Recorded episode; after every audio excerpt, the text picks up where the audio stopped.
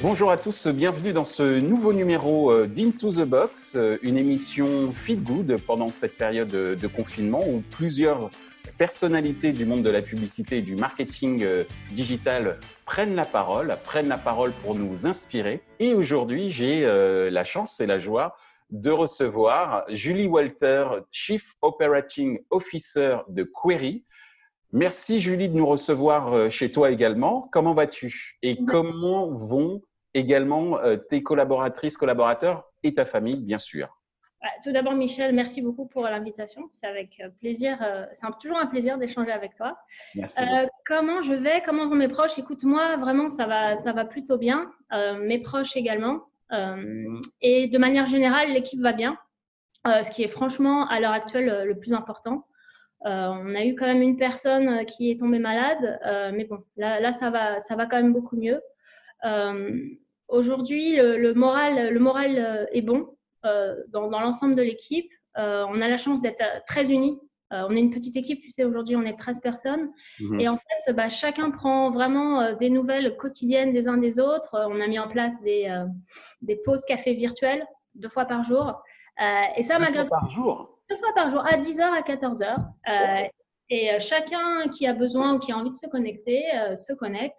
C'est vraiment un moyen de, de, garder en fait le lien euh, et, ça permet en fait de créer aussi un sentiment bah, d'engagement et de solidarité euh, pendant cette, euh, cette, période un peu, un peu compliquée pour tout le monde. Alors justement, tu me parles de ton équipe, une équipe de 13 personnes, mais est-ce que justement tu peux nous parler de, de Query? Que propose Query sur le marché publicitaire? Ok, alors très très simplement, donc nous, Query, on est une plateforme de ciblage sémantique 100% sans cookies. Euh, avec Geoffrey qui est euh, le cofondateur, l'idée nous est venue euh, il y a à peu près un an et demi suite à la mise en place bah, du RGPD. On s'est rendu compte que de toute manière la data utilisateur allait être de plus en plus difficile, notamment la data third party. dans l'utilisation dans le programmatique.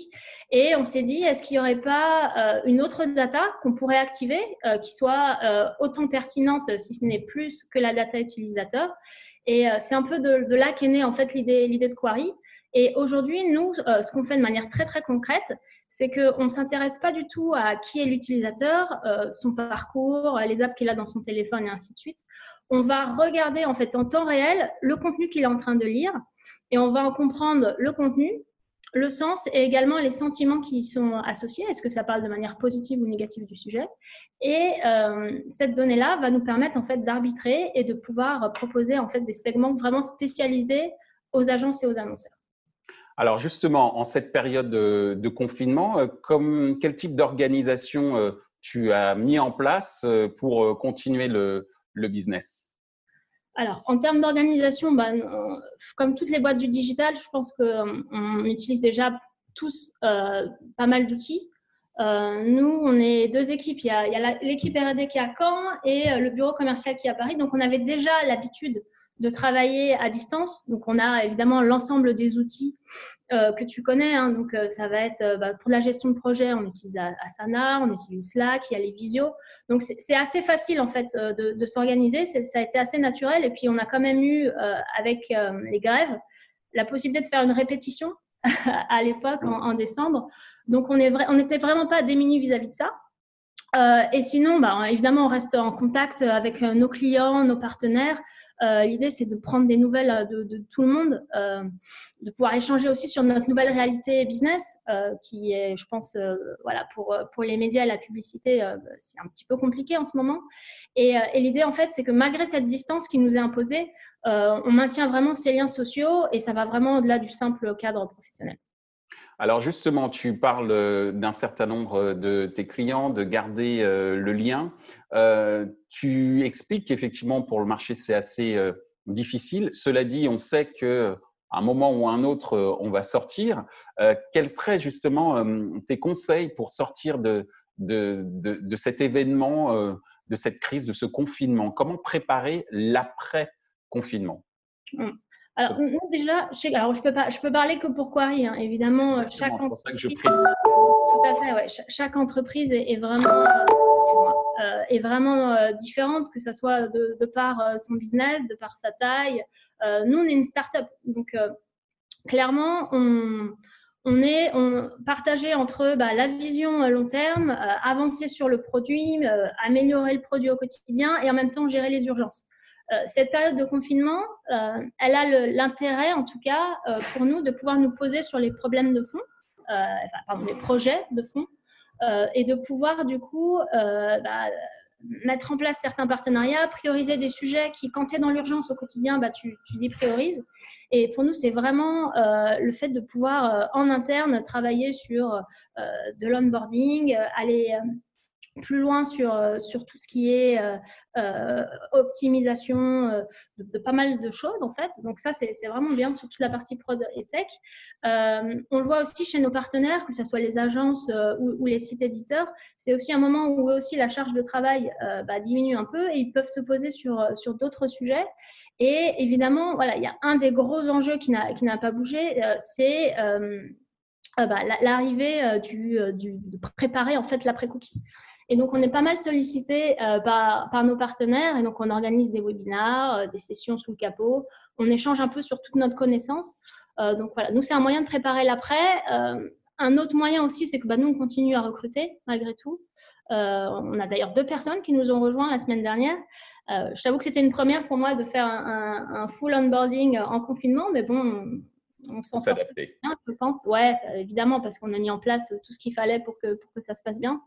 Euh, mais voilà, moi, ma, recommandation, en tout cas, nous, on recommence à communiquer. Euh, on a fait un blackout pendant euh, trois semaines parce que bah, c'était pas la période et que voilà, se mettre en avant ces produits alors que bah, y, a pas mal de gens qui sont dans des situations très compliquées.